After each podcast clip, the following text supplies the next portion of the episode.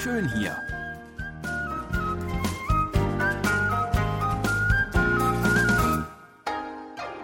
Ausflugstipps für Korea mit Jan Dirks.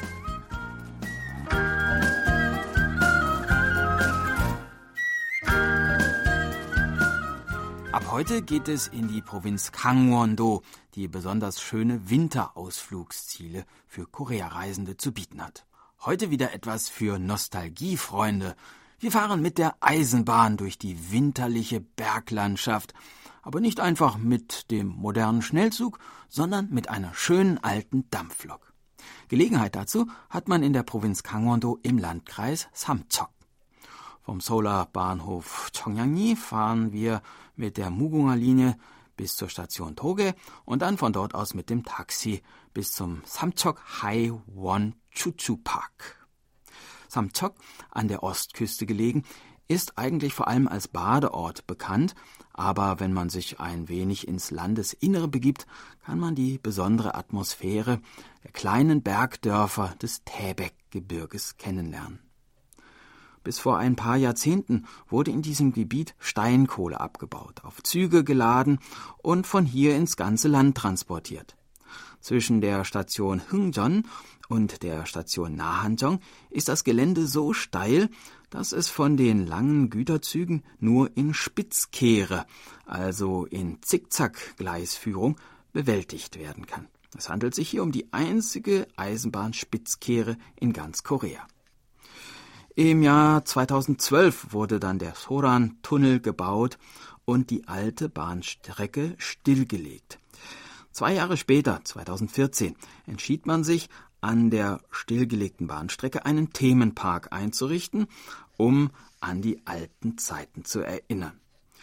2016 wurde die Strecke noch verlängert und so kann man nun über eine Länge von 9,2 Kilometern von Chimpori über Hungjeon und Nahanjeong bis nach Toge fahren. 10.000 Won kostet die Fahrt pro Person. Mit einer Geschwindigkeit von 15 Stundenkilometern zuckelt es sich gemütlich durch die Berge und in Nahanjong hält der Zug für 20 Minuten, so dass man aussteigen und sich ein wenig umschauen kann.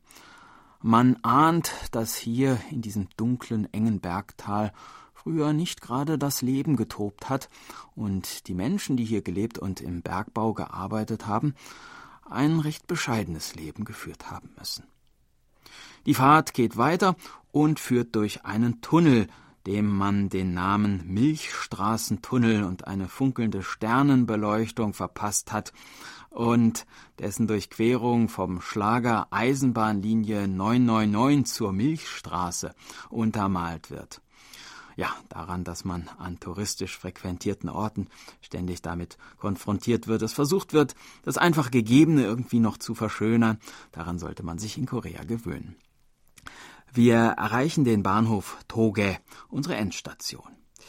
Bis in die 1980er hinein, zu Zeiten der Steinkohleindustrie, war dies ein florierender Ort, der auch als Gamakdongne als schwarzes Dorf bezeichnet wurde.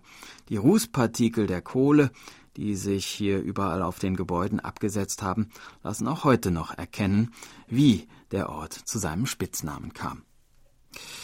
Im Chuchu Park kann man auch mit einer Standseilbahn fahren, die von 1939 bis 1963 als erste Standseilbahn Koreas in Betrieb war und auf der damals Steinkohle transportiert wurde.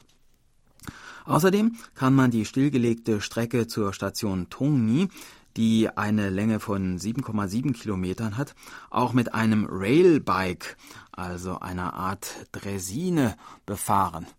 Ja, ich höre schon einige stöhnen. Na, das kann ja lustig werden, wenn der Zug es den Berg nur in Spitzkehre hochschafft. Na, da wird man sicher ordentlich strampeln müssen. Keine Sorge, die Strecke führt bergab und auch ohne mit dem Fuß zu treten kommt man auf nette 20 Stundenkilometer, sodass man super entspannt durch die schöne Berglandschaft und durch insgesamt zwölf natürlich bestens beleuchtete Tunnels dem Tal entgegenrollt.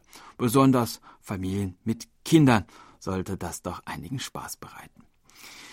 Ja, das war unser Ausflugstipp für heute. In einer Woche starten wir die nächste Tour und würden uns freuen, wenn Sie auch dann wieder dabei sind. Tschüss und bis dann, sagt Jan Dirks.